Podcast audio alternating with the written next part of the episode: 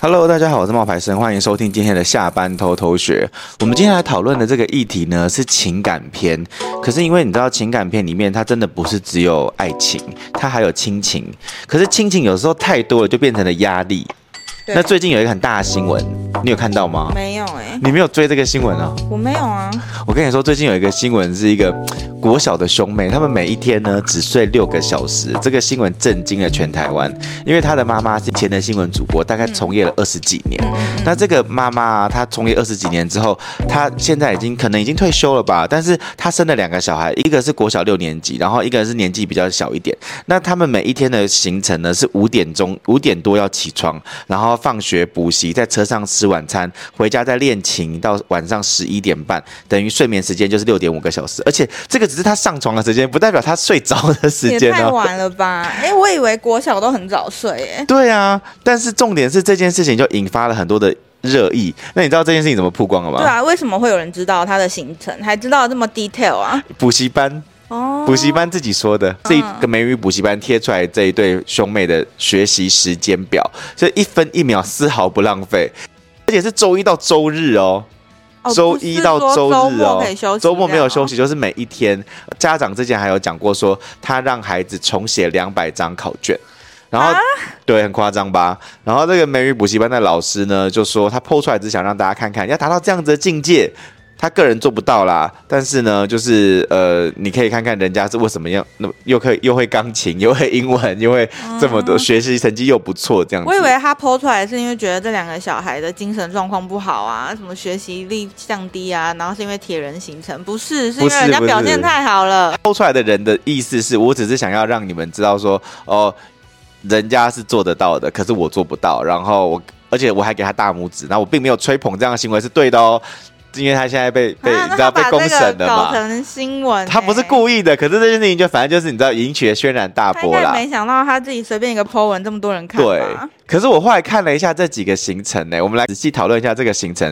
我自己是觉得很有意思哦。比如说他是五点五十分起床，然后七点十分的时候写公文，这个应该是公文是补习班的作业，公文补习班的就是那个补习班的作业。补习班的作业简称公文。对，就是有分公文补习班跟英文补习班，所以公文补习班的话就是写公文补习班的作业，然后七点半到四点钟的时候呢是上小学，然后。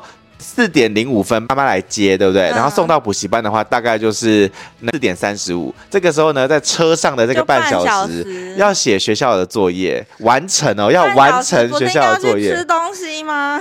没有，没有，没有，没有。然后要吃点心吗？结果四点四十到七点的时候呢，在补习班上课，就是换补习班的，换美语的补习班了哈。好，美语补习班结束之后呢，他要在十五分钟的时间在车上吃完晚餐。嗯。然后七点二十到八点二十的时候，这一个小时是在公文教室，就是补习班。嗯。然后八点半到十一点是练琴。然后他没有回家的时间。有啊有啊，十十一点那个八点半就回到家啦。八点半十分钟。对对对对对，他可能很近吧，反正就是练琴，或者是说他那个公文教室是线上的啊。哦，对，好，那总而言之就是他八点半到十一点是练琴，十一点到十一点半练 I English，嗯，这个是他一整天的行程，而且是连续七天。补了美语补习班了，他晚上还要再念英文哦。哦，为什么呢？这个我有上网查了一下，嗯、因为他那个有英文补习班，但是呢，他以后也要去国外读书，所以他也要去学习，比如说他要去美国读书，他要学习美国的学制跟美国的学生学什么。那他才可以去参加那个考试。那他为什么不直接读外语学校或者是国际学校，就直接跟国外的那种学程就好啦？他可能想要学中文啊。哦，就是他想要又学习中文，又跟家又跟又跟正常的小朋友相处啊。他这个时间表的，就是可信度高嘛？就是是否真的这么准确？我觉得有几件事情有太神奇了，就是 on time，就是比如说第一个，比如说我自己觉得比较特别的一个点啊，是。你真的能够在半小时里面就完成学校作业吗？而且在车上、欸，哎，这这一点我觉得我做不到。又晃又暗。我小时候没有办法半小时就做完学校的作业。你做完学校作业时间很快吗？我不记得、欸，哎，国小应该还好，国小应该作业不重。可是他有这么多补习的功课，哎，他真的可以哦。跟你说，我以前在大陆因为我在小时候的时候，比如说呃那个小学的期间，我读到台湾的四年级，我那时候其实是觉得学业好像功课没有很多，但是我妈妈会安排我去补习啊干嘛的，所以其实我也是会有作业的，然后也会有什么大本生字簿那些要写。嗯、我觉得光是写那个大本生字簿，可能就通常都是写一两页、三四页，我不觉得他是在半个小时可以做完的事情诶、欸。嗯，然后再来就是说，他还要在车上。比如说吃晚餐才十五分钟，那晚餐一定是那种就是简易简餐，嗯，对，那不会是一家，比如说坐在一个桌子上，然后大家一起分享一下你今天做了什么，我今天做了什么的，嗯、像这样子的方式。他吃饭时间都好紧促哦。对啊，你知道后来啊，这件事情就引发很多人的讨论嘛。嗯、那有一些讨论是来自于呃，就是。否定这件事情的，会认为说，你小孩子只有一个童年，你不要这样子，不要把你自己没有做到的事情，或是不要把你自己的梦想或理想压在这些孩子的身上。嗯，他你不是想要帮他们赢得起跑线，你只是想要去完成你当年没有完成的事。可是孩子不是你完成自己梦想的工具。嗯，这是一方面的讨论。嗯，包含了像那个阿 Ben 啊，那就是那个白吉胜啊，跟徐小可结婚的那个那个明星啊，他的观点是这样，他认为孩子很可怜，然后呃，那个童年只有一次。另外一些，比如说像主播那个陈海英，就是以前的那个东森的那个美女主播，她现在也就是退役了。然后她现在就是也生了一个女儿，大概七岁左右。她就常常带着她的女儿，就是去旅行啊，去去去玩啊这些的。然后她自己就说，她也是一个会把女儿的行程排得很紧促的人。嗯嗯嗯。那她老公就曾经有跟她说，就是不要让孩子有这么多的压力。嗯。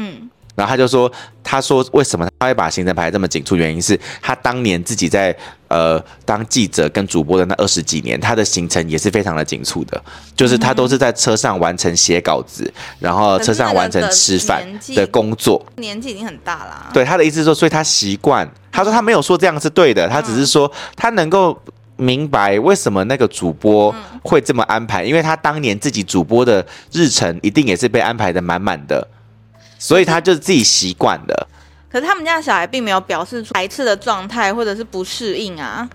好，这件事情就有又有两个论点的。一个论点是，呃，有一个主播在 TVBS，嗯，然后就直接讲得很直白的说，孩子在学校都在玩，他们其实那个都不是真的在上课，所以他其他的那些补习班才是真的在上课。所以你不要说他过得不快乐跟不开心，因为他在那个学校的时候就是在玩。嗯，是其中有一个就是主播讲的，嗯、这个主播在 TVBS 姓古，那大家有兴趣可以直接去查 TVBS 古，然后你就可以知道他的完整的观点。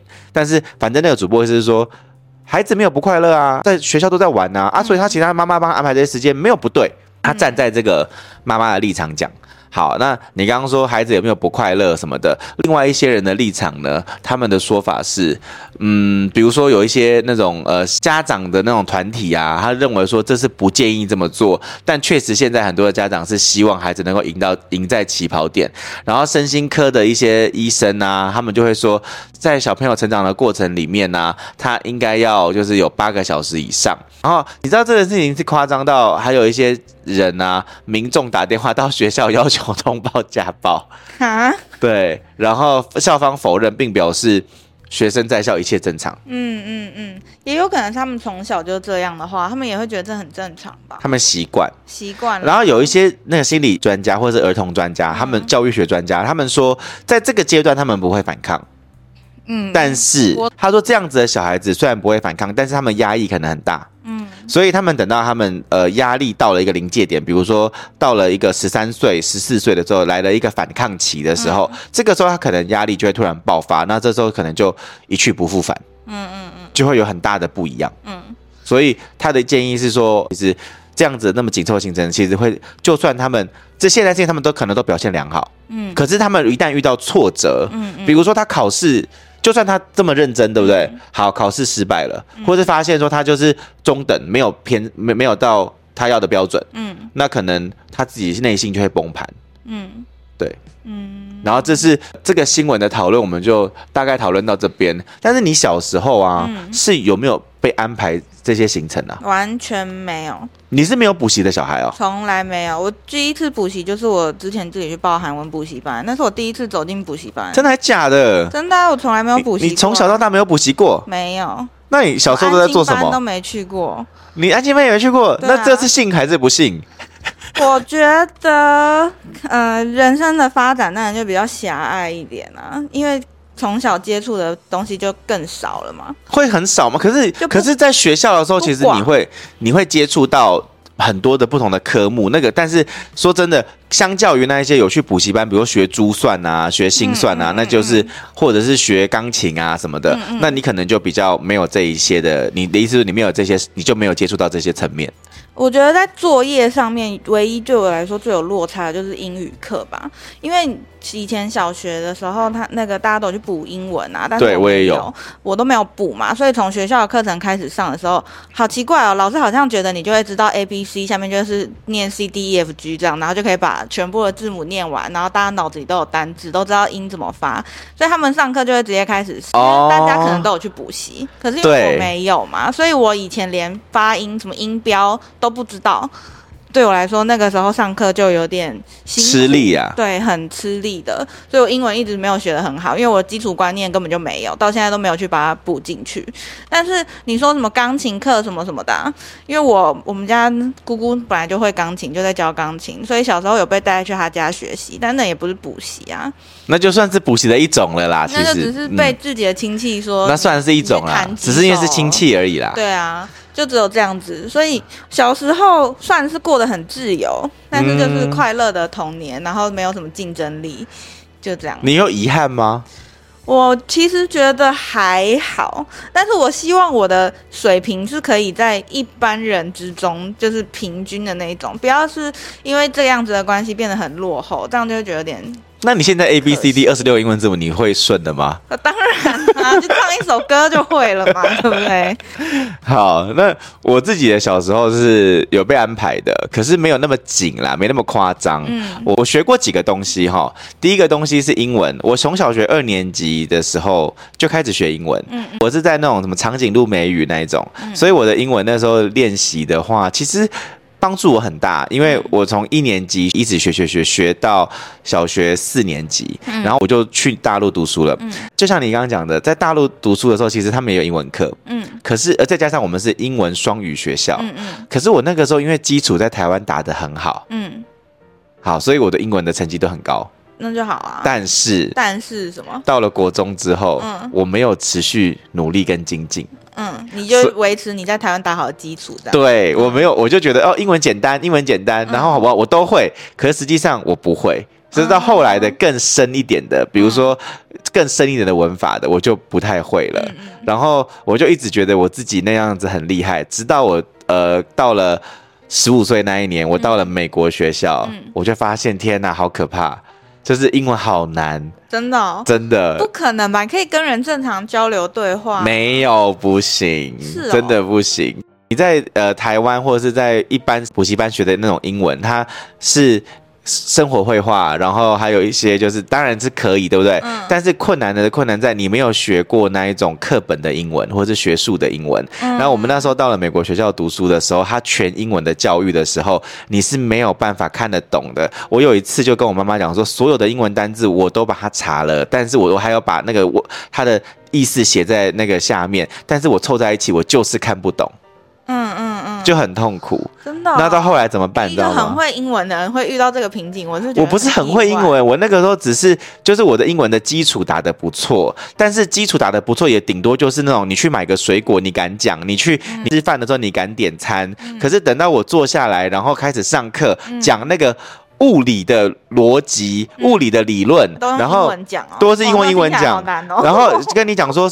那个化学元素表、嗯嗯、化学课，嗯、然后要什么元素跟什么元素，那个连中文我可能都已经很吃力了，更何况是英文，对不对？嗯、那这件事情就让我完全有一个非常大的落差。嗯，结果到后来，我们解决的方法是找家教。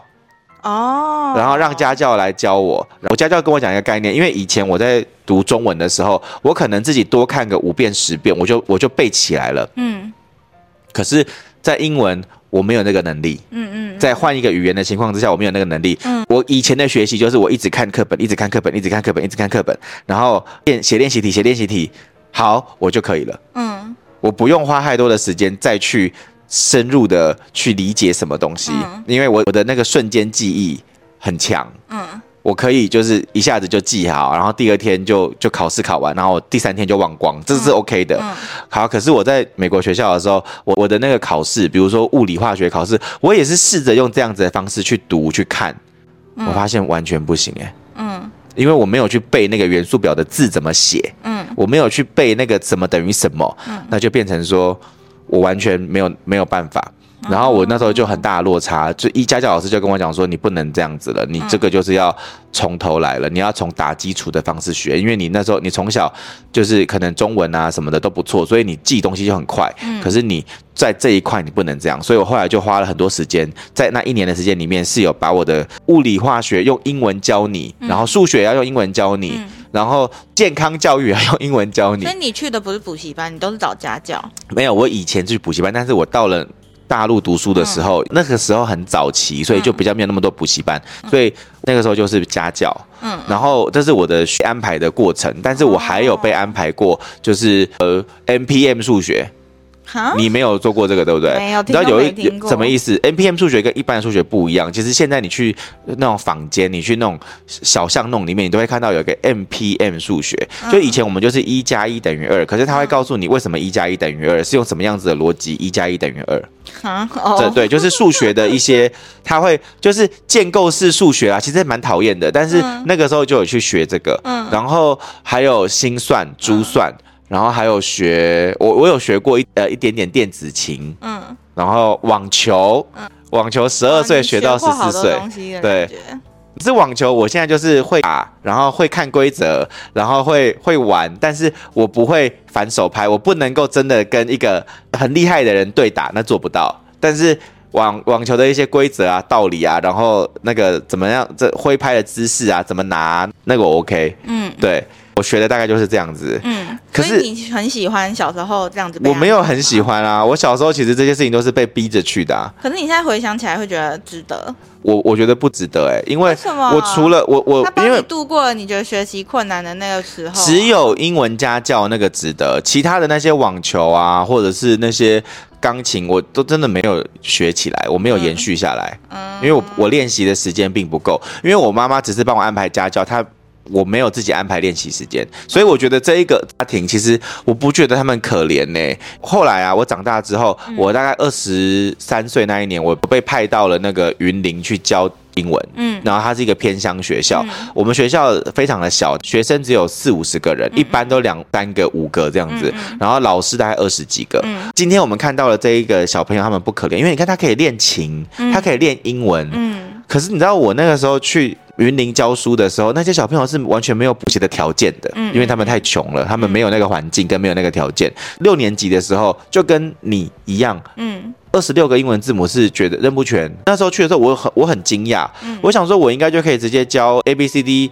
赶快就不用讲了，尤其是六年级开始教单字了，嗯、没有哎、欸，六年级的那种我还要从 A B C D 开始练习哎，嗯，对啊，所以有一些人可能会觉得这这些小朋友，他们可能就是你我你现在看到这个新闻的那一对兄妹，他们很可怜，我觉得他们的爸爸妈妈很有钱，他们根本就不可怜。其实我觉得这个时间线代表妈妈也要全身心的投入在孩子的作息里啊，因为他要接送他们啊，对啊，陪伴他们，他也是要跟他们一样时间起床啊，然后去接他下课啊，移。动啊，这些的，应该是他们一家人都很努力，想要让这两个小孩未来是好的吧？说真的啦，我唯一觉得这个表，我觉得有两个，就是我觉得是比较神奇的地方。嗯、一个就是在车上完成学校功课，这个我觉得我做不到。嗯嗯、然后第二个就是我觉得他的睡觉时间真的太晚了。对啊，都没有写他洗澡的时候。哎，他如果十一点半才念完这一切的作业，然后他再去洗澡、睡觉、上床，可能已经十二点半喽。对。我觉得睡觉时间真的太短了，对，睡六个半小时啊！我觉得睡觉时间太短了啦。嗯嗯，对，我觉得他们应该不会觉得不快乐，因为他们已经习惯这样子的作息了。对，但是偶尔还是要让他们有一点就是 surprise，或者是让他们有点就是喘息的空间。他会想说，反正在学校有午休时间，也会在睡觉，让加加减减，应该也是有七八个小时。所以你这个说法就跟。TVBS 那个古姓主播说的一样啊，他们在那个学校的时间都在玩，他们很幸福。在学校确实是没在，就是比较自由，嗯，就是一定是跟在补习班的那个感觉是不一样的，啊、对。所以说今天这个分享呢，我们讨论的是情感，但是比较偏向于亲情的这个层面，嗯，对。那不晓得你自己会不会用这样子的方式去教育你的小孩呢？嗯、你会不会希望你的小朋友赢在起跑点？嗯嗯，我觉得还是要适当的引导啦。对，资源就给资源，但是如果你今天发现，因为他们家的小孩刚好表现都很好，可是也许有些人是你就算给他这些资源，他也没兴趣啊，或者他表现的就是没有到那么天资聪颖，那我们就要接受小孩的不，就是小孩的平凡，就不要再逼他了。但是有些父母就会说啊，兴趣是可以培养的。哦，有没有有没有听过这句话？快乐的童年会比什么都重要啊！对，所以大家就是会用什么样子的教育方式嘛？嗯，我觉得这就是一个蛮值得讨论的一个议题。那不晓得你会怎么做呢？那如果你想要加入我们讨论的话，你可以参加我们的群组，下班偷偷学。嗯，那也记得帮我们的 Podcast 评分五颗星哦，谢谢，拜拜，拜拜。